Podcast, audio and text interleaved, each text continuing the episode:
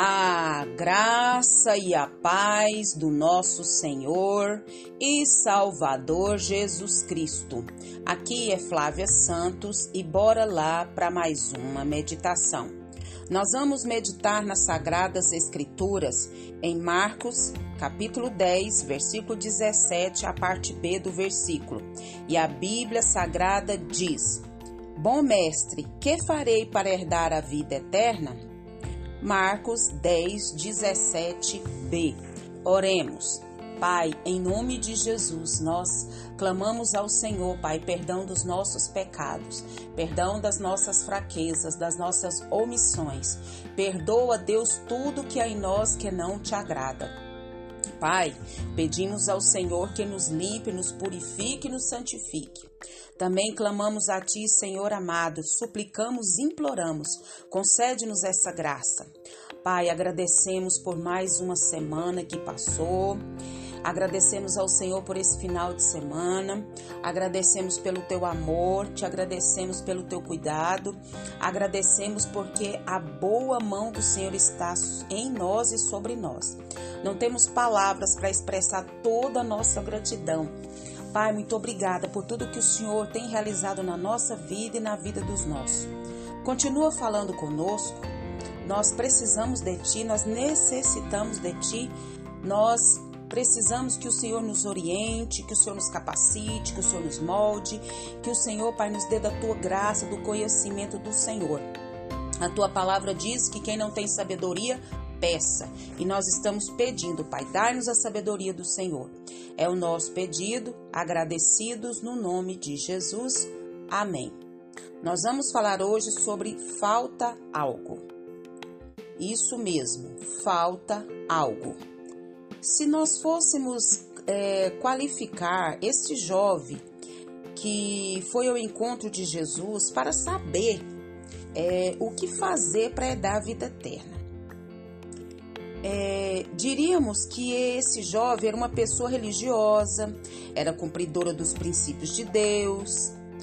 Vamos ver. Desde a sua mocidade ou da sua adolescência, havia observado os mandamentos de honrar o pai e mãe, não matar, não adulterar, não furtar, não dizer falso testemunho e não enganar. A gente para para pensar, sendo assim, ele foi ao. Por que, que ele foi então ao encontro de Jesus? Pelo que podemos observar no texto, esse jovem sentia que fa faltava algo, e esse algo chamado vida eterna, lá no seu íntimo.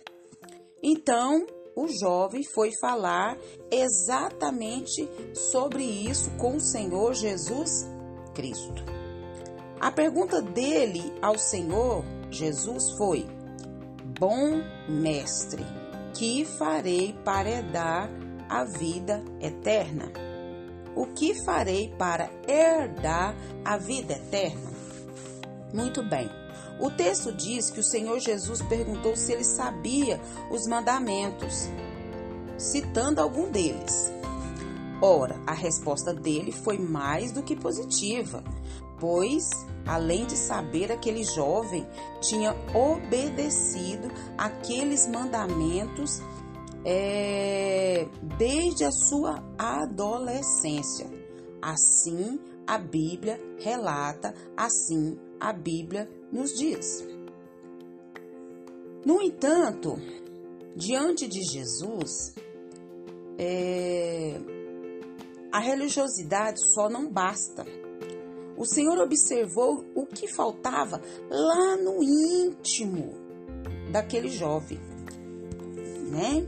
E o que que faltava? O, o amor. E disse: falta-lhe uma coisa. Hum, falta-lhe uma coisa. Vá, venda tudo que você possui e dê o dinheiro aos pobres e você terá um tesouro no céu. Depois venha e siga-me. O que esse jovem precisava era desprender-se dos bens que possuía. E era muito, era um jovem rico. Mas contrariando perdão, mas contrariado com essa resposta de Jesus, o jovem afastou-se triste. Por quê? Porque tinha muitas, mas muitas, mas muitas riquezas. O moço estava tão perto do reino de Deus e da vida eterna. Estava falando com o autor da vida, que é Jesus Cristo. No entanto, por não querer obedecer a Cristo, o que, que ele fez? Entristeceu-se e afastou-se. A gente não vê muito isso hoje? As pessoas sabem o que devem fazer, sabem o que Deus quer que elas façam, elas se entristecem, em vez de se aproximar de Deus, elas se afastam de Deus. E quanto a mim e você? Talvez nos falte pouca coisa para entrar no reino de Deus e obter a vida eterna. Para para pensar aí. Não faça como nós não podemos fazer como esse jovem rico. Nós devemos fazer o quê? Entregar a nossa vida a Jesus Cristo recebendo Jesus Cristo como nosso Senhor, como nosso Salvador. Isso, fazendo assim o que é certo. E aí nós vamos obter o que? A vida eterna e o reino de Deus no nosso coração. Falta algo. Aquele jovem faltava ele se desprender das suas riquezas. O que é que está faltando em mim? O que é que está faltando em você? O que que está faltando? O que que esse algo? Que algo falta? Não faça, nós não podemos fazer como esse jovem, nos entristecer e nos afastar. Pelo contrário, temos que nos alegrar em abrir mão de algo que só nos leva para o caminho da perdição.